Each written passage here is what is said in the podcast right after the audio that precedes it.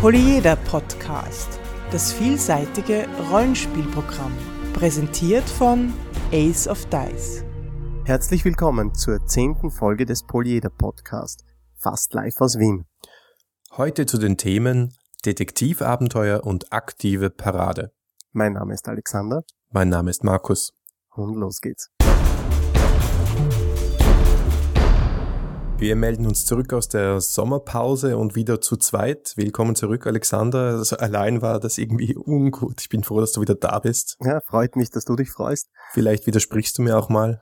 Ich werde es versuchen. Danke, sehr gut. Wie war dein Sommer? Mein Sommer war äh, lang, heiß, ähm, ja, schön. Ja, sehr gut. Ähm, ein bisschen erholt? Äh, sehr erholt, ja. Okay, gut. Also wir sind wieder fit für unseren zwei Wochen Rhythmus, nachdem wir den Tom auf Twitter so enttäuscht haben. Ja, das ist halt, der Sommer ist halt problematisch, ne? Urlaubszeit und, und es ist heiß und den Computer aufdrehen erhöht die Zimmertemperatur nochmal um zwei Grad. Ja, alles nicht so leicht. Du bist so arm, Alexander. da müssen wir was machen. Ja, Schenken wir dir einen Ventilator. Vielleicht machen wir einen Fundraiser, einen Kickstarter für deinen Ventilator. Ja, un unbedingt, bitte, ja. Die 30 Euro. Gut, also wir sind wieder da und gehen in Medias Res. Ja. Dieser Podcast ist Mitglied bei analogspieler.de, der Portalseite für alle Podcasts rund ums nicht-elektronische Spielen. Unser großes Thema der heutigen Folge lautet Detektivabenteuer. Sie gehören zu meinen Lieblingsabenteuer. Schon in den alten Zeiten von DSA 1 war es bei mir immer besonders interessant, wenn es was zum Rausfinden, zum Aufspüren gab. Der Grund dafür ist wahrscheinlich mein Aufwachsen mit drei Fragezeichen Romanen. Ja, das, ähm, also ich bin nicht so sehr mit den drei Fragezeichen äh, aufgewachsen, ich habe sie auch gelesen, aber nicht so. Aber, aber, aber bei DSA war auch irgendwie bei mir viel Krimi und Detektivabenteuer im Spiel. Wahrscheinlich lag das daran, dass man sonst nichts konnte, außer Hirnschmalz einschalten bei DSA. Ja, das ist genau das Schöne. Ich find's spannend, weil Detektivabenteuer da, bei Detektivabenteuern ist immer der Spieler gefordert. Du musst denken, du musst die Zusammenhänge herstellen. Äh, was dann auf deinem Charakterblatt steht, mag relevant sein oder auch mal nicht relevant sein. Jedenfalls bist du gefordert und musst dein Hirn aufdrehen. Mhm, und zwar ziemlich, nämlich, also ich kann mich erinnern, die Detektivabenteuer, die ich gespielt habe, die waren immer sehr verzwickt. Der Spielleiter hat es unglaublich toll verstanden, großartigste Plots im Hintergrund vorzubereiten und hat uns äh, dann immer einen Spiegel vorgehalten, wie dumm wir doch nicht alle sind, dass wir das nicht durchschaut haben. Okay, den ersten Fehler haben wir schon mal identifiziert. Du darfst, wenn du so ein Mystery, so einen Krimi konstruierst, nicht von einem Roman oder von einem Film ausgehen. Diese Plots sind oft viel zu komplex Mhm. Außer du nimmst so einen äh, Heftroman oder sowas ähnliches, wo sie plötzlich sehr geradlinig sind und eins nach dem anderen einfach kommt, das könnte noch ein gutes Muster sein. Mhm. Oder du nimmst wirklich nur das grobe Gerüst von einem Film oder von einem Roman, zum Beispiel den Einstieg oder den Schluss oder den Bösewicht. Das kann funktionieren. Mhm, aber, so eine, stimmt, ja. aber so ein wirklich komplexe Story, wo man sich durch äh, Schichten und Schichten von Geheimnissen durchwühlen muss, das ermattet doch ziemlich. Naja, und vor allem äh, die, die, äh, sind die, die Auffassungsunterschiede sind so, sind so äh, wirklich unterschiedlich. Die, der Spielleiter glaubt, er hat einen super simplen, einfachen Plot irgendwie in der Hand und die Spieler sehen sich vor lauter Protagonisten und Antagonisten und möglichen Motiven überhaupt nicht raus. Das, das sind immer, also ich habe die Erfahrung gemacht, dass wenn so ein Krimiabenteuer schief gelaufen ist, es stand immer der Spielleiter völlig fassungslos da und, und so meinte so, wie konntet ihr das nicht sehen, wie konntet ihr das nicht tun? Und die Spieler waren trotzdem heillos überfordert. Es ich habe seltsam. Ich habe euch alles gegeben. Was gebt ihr mir? Nichts. nichts. Kommt nichts zurück. genau. Also es braucht immer einen Spieler und Spielleiter, damit was schief geht, aber auch damit was gelingt. Mhm. Wie gelingt's denn, ist aber die große Frage, nicht? Wie konstruiert man so ein Ding? Oder auch, selbst wenn es schon konstruiert ist, wie leitet man es, dass es nicht langweilig wird? Das ist nämlich die zweite große Gefahr, dass man da recherchiert und hirnt und eins nach dem anderen äh, sich äh, durchliest, vielleicht noch die Handouts und durchanalysiert und den Rätseln und hirnt und irgendwann merkt man, ich mag eigentlich gar nicht mehr. Es ist Es ist so öd. Jetzt ist schon seit vier Stunden nichts passiert. Wir versuchen nur herauszufinden, warum das eine Buch im Kasten von dem Typen ist und der gleichzeitig in Italien und in seinem Koffer der Schlüssel und was? Sehr farbig, ja. Ja, ja es ist aber tatsächlich so ein bisschen. Ja. Also ich weiß nicht, ich habe ich hab die Erfahrung gemacht jetzt so von der Spielleiterseite. Äh, erstens einmal, äh, meine Spieler mochten Detektivabenteuer einfach nicht. Also ich habe so ein bisschen die Theorie, äh, so Detektivabenteuer wollen eigentlich Spieler, die auch gerne Spielleiter sind. Also ich glaube, da braucht man ein stark ausgeprägtes Spielleitergehen, um das einfach zu mögen. Ah, wie kommst du darauf? Ja, weil eben die Spieler, die ich kenne, immer nur die Spieler das mögen, die selber auch viel Spiel leiten. Interessante Theorie, habe ich noch gar nie so gesehen. Aber habe ich auch noch nie drüber nachgedacht, außer ja. jetzt. es sind sicher Spieler, die gerne interessante Plots haben, die gerne schöne Geschichten spielen und vielleicht sind das eben auch die, die sich gerne Geschichten ausdenken und daher Spielleiter möglicherweise. Mhm, könnte sein, ja. Ja, aber wie kann man sowas konstruieren, damit es interessant und spannend bleibt und wirklich ein packendes Abenteuer? Es fängt mal mit dem Anfang an. Ja, wie, wie die meisten Dinge. Äh, richtig, dann geht's weiter und bis zum Schluss. ja, und dazwischen wäre dann die Mitte. Nein, der Anfang ist ziemlich wichtig, denn ich glaube, es hängt sehr viel damit zusammen, wie stark die Charaktere involviert sind in die Geschichte und motiviert sind, diese Geschichte auch zu lösen. Ja, absolut. Also dieses Klischee, dass die äh, Charaktere sind hier und sind unglaublich motiviert, das zu lösen, nur weil es da was zum Lösen gibt, das funktioniert so nicht, weil die Charaktere sind keine berufsmäßigen Detektive, die einen Ruf als Detektive zu verteidigen haben oder in den wenigsten Fällen, sondern die sind, äh, die müssen involviert werden. Ich meine, das gilt für jedes Abenteuer, aber für das Detektivabenteuer, glaube ich, gilt es besonders. Da ist oft nicht so die große Bedrohung äh, auf den persönlichen Charakter hingerichtet, kann mhm. aber auch sein, kann eine mögliche Motivation sein. Mhm. Ähm, ich habe oft gelesen, zum Beispiel im Cthulhu Spielerhandbuch steht das, und diesen Tipp äh, finde ich sehr sinnvoll, die Sache sollte man so persönlich wie möglich machen. Das heißt, wenn jemand ermordet wird, ist das halt vielleicht der Cousin von einem Spieler oder ähm, die Spieler äh, beziehungsweise die Charaktere stoßen auf das erste Mordopfer. Es gibt unterschiedlichste Möglichkeiten, wie man das machen kann. Der Spielleiter kennt die Spielercharaktere am besten und weiß, wo er sie packen kann, damit es interessant wird für sie. Ja, richtig, ja. Und sie bei der Ehre zu packen funktioniert normalerweise nicht. Welche Ehre, ja. Gut, wie, wie konstruiere ich das weiter? Wenn ich das Abenteuer selbst schreibe, ist es ganz praktisch mit dem Schluss anzufangen, sich mal die in Anführungszeichen Siegbedingung vor Augen zu führen. Was müssen die Charaktere schaffen, damit das Abenteuer gelöst ist?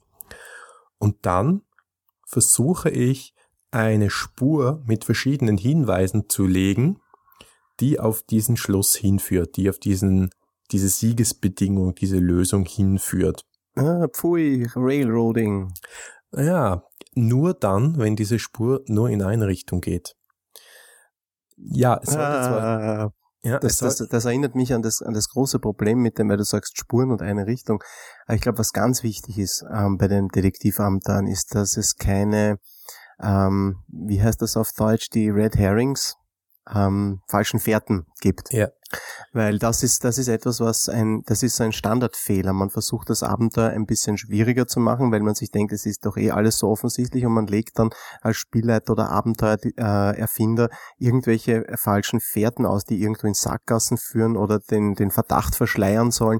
Also davon ist ganz, ganz dringend abzuraten. Weil die falschen Fährten machen sich die Spieler schon selbst. Richtig, genau das, auf das wollte ich hinaus. Ja, absolut. Ähm, es ist viel gescheiter im Gegenteil jeden Hinweis dreimal auszulegen. Das heißt, ja. ja, na, da einfach sehr, sehr flexibel zu sein und zu wissen, okay, diese und jene Fakten sollten die Spieler herausfinden, damit es zu dieser und jene Szene kommt oder damit das Abenteuer weitergeht. Na, dann platziere ich das einmal diesen Umstand in einem Buch, einmal weiß es noch ein NSC und einmal gibt es vielleicht äh, irgendeinen Gegenstand, den Sie finden können in irgendeinem Zimmer die alle auf denselben Umstand, auf dieselbe Lösung auf dieselbe nächste Szene, auf einen Ort, auf einen Charakter hinweisen. Mhm, ja, gut, Und selbst wenn ich das nicht vorbereitet habe, dann kann ich es improvisieren. Ähm, ich kann mich noch gut erinnern, dass ich mal ein Einsteigerspiel bei Cthulhu geleitet habe, wo die Spieler sich dann ausgedacht haben, wir werden jetzt dem Verdächtigen seine Brieftasche stehlen. Damit hatte ich nicht gerechnet, fand ich aber eine gute Idee.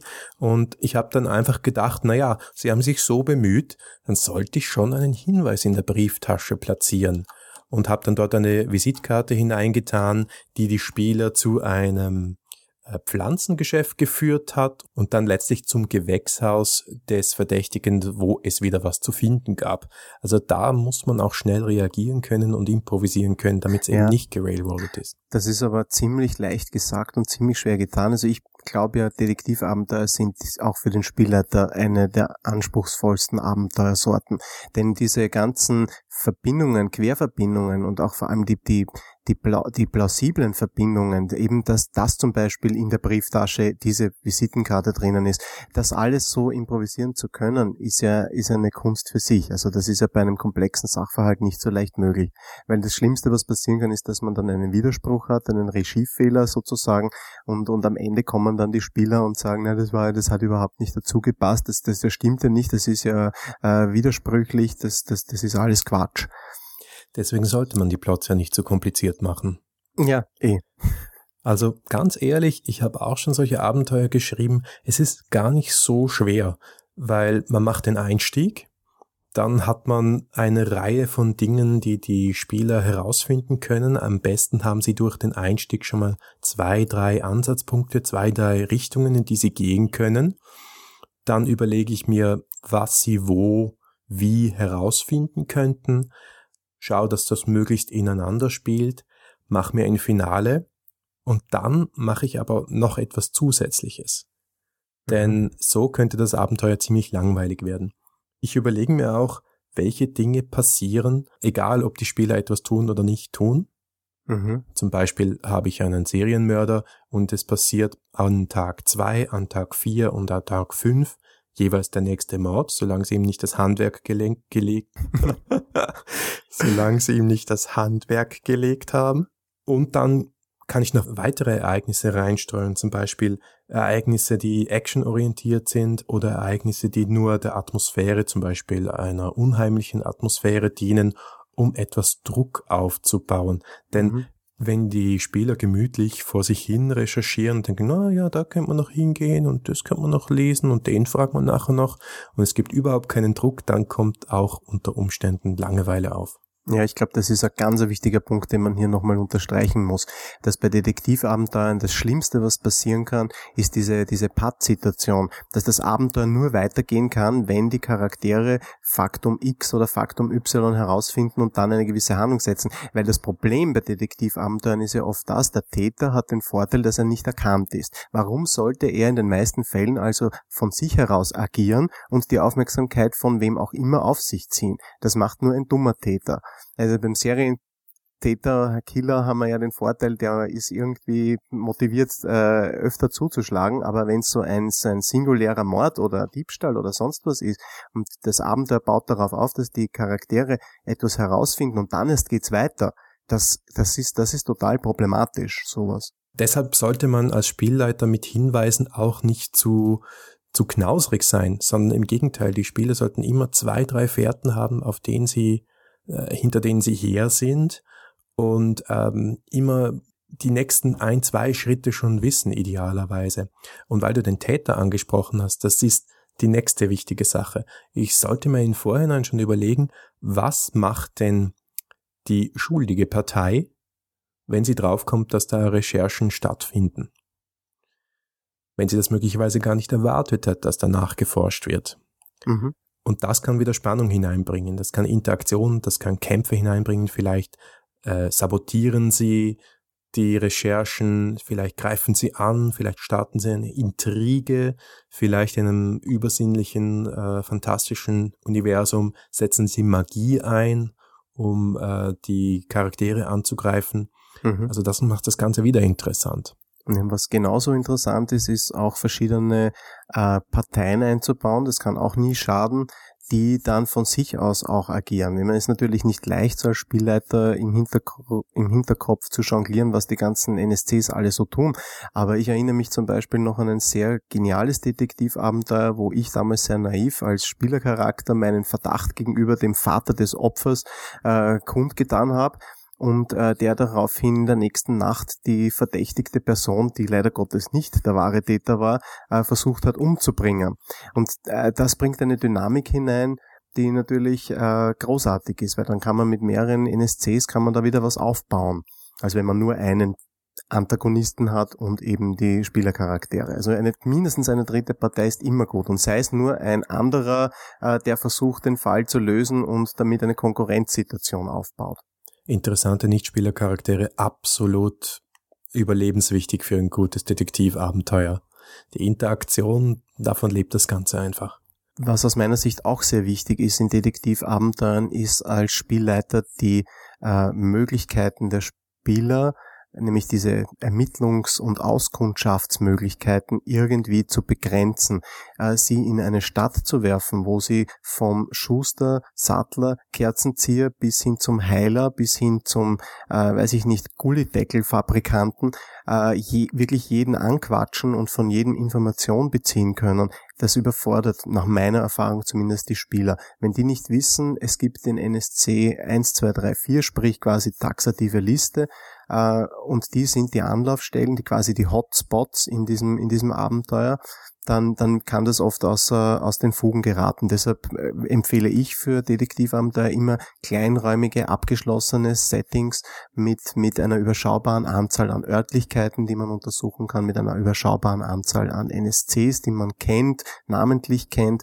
wo man als Spieler so ein bisschen ein Gefühl dafür entwickeln kann, was davon ist relevant und was bringt mich jetzt nicht weiter. Das finde ich jetzt nicht unbedingt notwendig. Es erleichtert natürlich die Sache, aber ich glaube, wenn du das Abenteuer gut konstruierst und denn eben großzügig bist mit deinen Hinweisen, dann ist es auch vollkommen klar und liegt auf der Hand, wo die Charaktere nachforschen können. Also ich habe jetzt gerade eine ganze Kampagne gespielt, wo in der Theorie die Charaktere in ganz Deutschland der 1920er Jahre hätten herumfahren können, aber natürlich sind sie der Logik des Plots gefolgt. Ich glaube nicht, dass das wahnsinnig railroadig war.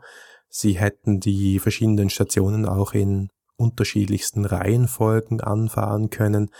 Zuletzt sind sie natürlich auch in einer Kleinstadt gelandet, wo es natürlich so ist, dass es viele Ansatzpunkte gab, aber nur einige logische.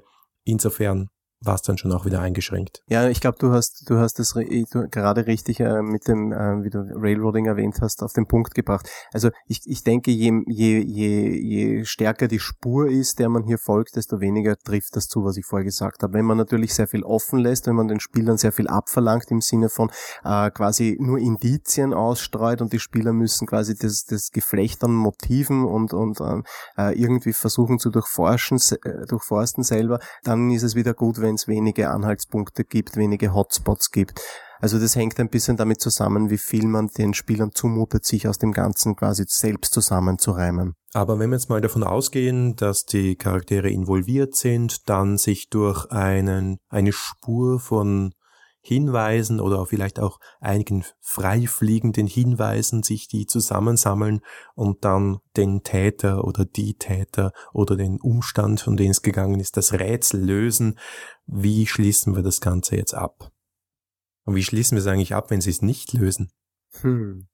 Ich finde das nicht so schlecht, sich immer auch äh, auszudenken, insbesondere zum Beispiel bei einer One-Shot. Bei einer Kampagne ist es nicht so wichtig, aber bei einem One-Shot oder bei einem äh, Con-Spiel geht es auch darum, ich muss dieses Ding irgendwie abschließen. Sich da einen Schluss auszudenken, der nicht von den Spielern ausgelöst wird. Was passiert, wenn sie es nicht schaffen? Vielleicht gelingt es dann ihren Gegenspielern, ihr Ziel zu erreichen. Und das hat dann Konsequenzen und führt zu einem actionreichen Schluss, mit dem man die Spieler auch überrumpeln kann. Absolut. Äh, du hast doch ein Bedrohungsszenario vorher ganz am Anfang angesprochen. Ähm, wenn eine Bedrohung mit dem Ganzen verbunden ist, ist das natürlich auch nicht schlecht. Also ich selbst habe, kann man auch im Internet runterladen, das Abenteuer äh, mit dem mit dem äh, Minotauren, dieses Destiny Beginner Abenteuer ähm, wo die Bedrohung darin besteht, dass wenn der, der Mord an dem Minotaur nicht aufgeklärt wird, dann wird die Minotaurin-Gottheit böse und äh, vernichtet das Dorf. Also wenn so eine so eine, eine Bedrohung sozusagen im Hintergrund schwebt, dann kann man das schön auf einen Höhepunkt hinsteuern lassen. Ja, ich glaube, nach dem ganzen Recherchieren und nach idealerweise dem Aufbauen von Atmosphäre und von Bedrohung muss man das Ganze auch dann mal explodieren lassen. Äh, wörtlich oder auch nicht wörtlich. Jedenfalls muss was abgehen und soll, soll es ein Endkampf sein oder das Klischee bei Cthulhu, das Verhindern des Rituals oder das Abhalten des Rituals, je nachdem. Jedenfalls muss das alles kulminieren und eher nicht so wie im klassischen Detektivroman, wo man dann zu acht in einer Sitzgruppe sitzt und der Detektiv einem dann erklärt, wer der Täter ist. So, und wie kann man das jetzt alles zusammenfassen? Ja, wir fangen einmal an mit einem interessanten Einstieg, der die Spielercharaktere bei ihrer eigenen Motivation packt und möglichst persönlich anspricht. Genau. Und wir haben einen Plot, der möglichst einfach ist oder zumindest deutlich einfacher, als ihn sich der Spielleiter vorstellen würde, um die Spieler nicht zu überfordern. Genau, der auch auf ein ganz klar definiertes Ziel hinführt. Das Ganze auch mit vielen Hinweisen quasi die Spuren auslegt, die auch flexibel zu deponieren sind an den verschiedensten Stellen im Abenteuer. Die auch auf interessante Weise eingeführt werden, zum Beispiel durch interessante und äh, spannende Nichtspielercharaktere, mit denen man interagieren kann. Wir haben außerdem relativ unabhängige oder auch abhängige Ereignisse, die einmal quasi die, das Geschehen vom Spieler zum Spielleiter verlagern, die Action und Atmosphäre hineinbringen. Und zum Schluss läuft alles auf ein Finale hin, das auch seinen Namen verdient, wo es dann noch einmal richtig abgeht. Alexander, stell dir mal folgende Situation vor. Ich habe hier mein Langschwert. Ich hole damit aus und... Ich bin froh, dass wir diese Folge über Skype aufzeichnen. Ja, geistiges Auge, du musst schon ein bisschen mitmachen, okay. Aber okay. mein Langschwert hole aus und schlage auf dich zu. Was tust du? Äh, ich hebe den linken Arm, auf dem mein Schild ist, und versuche ihn zwischen mich und dein Langschwert zu bringen. Und dann hoffe ich, dass er nicht völlig taub irgendwie nachher herunterhängt. Ist das jetzt eine aktive Parade oder nicht? Hm. Keine Ahnung.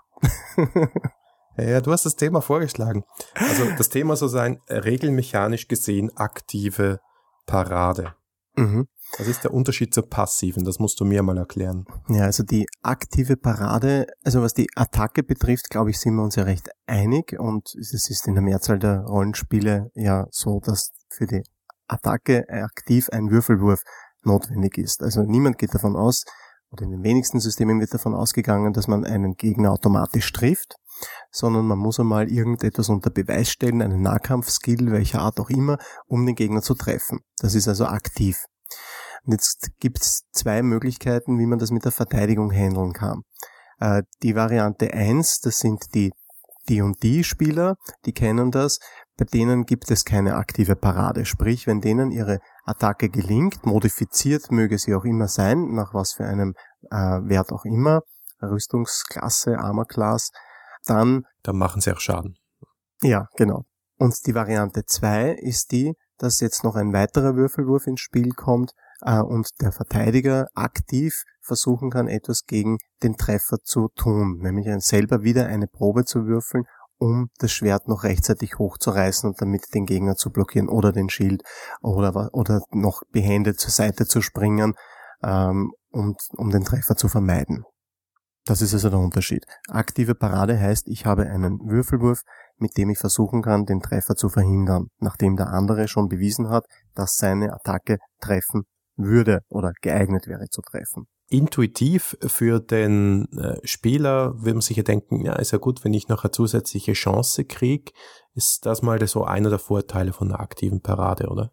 Das ist natürlich einer der Vorteile. Eine aktive Parade ähm, ist ein bisschen ein Schutz, ja, so ein, ein ähm, ja, macht ein, ein Weichspüler, könnte man fast sagen. Äh, ich würde es aber, ich würde es aber nicht ausschließlich so sehen. Ich finde, es, es bringt auch noch ein bisschen ein Spannungselement hinein, weil bei, wenn man Erzählrollenspiele anschaut, dann ist es auch immer gut, wenn man sagt, okay, das, was in meiner Sphäre steht, darüber entscheide ich oder äh, da würfel ich meine Proben. Warum sollte das jetzt also bei einer Parade, bei einem Reflex nicht so sein? Also prallen mehr oder minder Welten aufeinander. Und da gibt's einfach die Leute, die sagen, ich hasse aktive Parade, was brauche ich da so viele Würfelwürfe? Und dann gibt's die Leute, die sagen, äh, ich mag das nicht, wenn ein Würfelwurf von jemand anderen darüber entscheidet, ob ich schnell genug mich zur Seite ducken konnte. Du hast es angesprochen, der Nachteil ist natürlich elends viel Würfelei normalerweise. Es kommt darauf an. Also ähm, ja, ist der Würfelaufwand erhöht sich natürlich durch eine aktive Parade.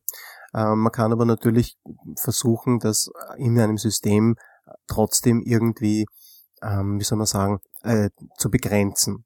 Wenn ich jetzt einmal hergehe und vergleiche, äh, beim ähm, D&D habe ich einen Würfelwurf Attacke, ich habe keinen Würfelwurf Parade, aber dafür habe ich noch nachher einen Würfelwurf Trefferpunkte. Ich habe also im Trefferfall zwei Würfelwürfe, die Attacke und den Schaden.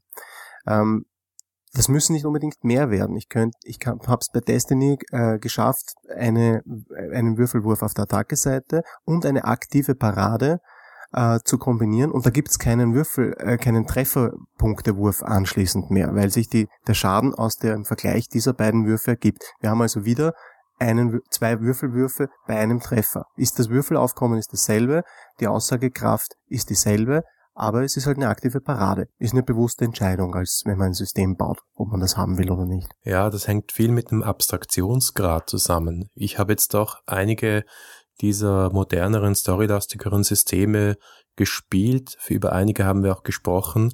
Vielen von denen ist eigen, dass man oft nur mehr einen Wurf macht, der eine ganze Szene bestimmt. Nicht mehr einzelne Aktionen, schon gar nicht einzelne Kampfmanöver, äh, die nur wenige Sekunden oder Sekundenbruchteile dauern, sondern da würfelt man und dann interpretiert man und erzählt. Mhm. Also das ist das, ein hoher Abstraktionsgrad. Das ist etwas, wo ich gestehe, da bin ich bisher ziemlich gescheitert. Ich habe das probiert mit äh, bei, oder wir haben das mal probiert bei Tunnels and Trolls.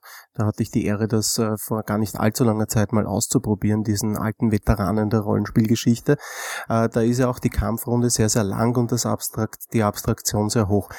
Ich persönlich tue mir schwer, weil ich möchte im Kampf dieses beschreiben. Ich möchte beschreiben, wie meine Charaktere über die Brüstung springen oder, weiß ich nicht, sich äh, äh Seven Sea-mäßig äh, über den äh, Leuchter hangeln und äh, ich möchte beschreiben, wie sie versuchen, den Gegner zu treffen. Das kann ich mir alles sparen, wenn eine Kampfrunde eine Minute lang ist. Habe ich auch bei, äh, bei AD&D schon seltsam gefunden, wo, wenn ich mich nicht falsch erinnere, die Kampfrunde auch ungefähr eine Minute lang war.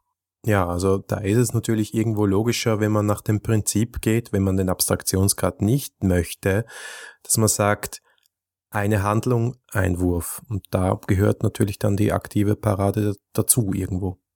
Ja, sicherlich. Man kann argumentieren, es ist keine bewusste Handlung, es ist eher so was Reflex, aber wo zieht man da die Grenze? Also ich finde es vom Erzählerischen her, finde ich es eigentlich ganz nett, mit der aktiven Parade zu arbeiten. Es erhöht ein bisschen die Spannung, finde ich zumindest in so einem kampfrundenbasierten System. Und ähm, ja, letztendlich ähm, muss jeder wissen, was er haben möchte.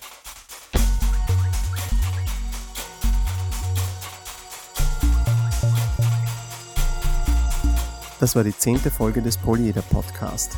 Wir freuen uns auf euer Feedback unter polyeder at aceofdice.com auf Facebook, auf Twitter oder im Blog unter polyeder.aceofdice.com. Danke fürs Zuhören und hoffentlich bis in zwei Wochen. Hoffentlich?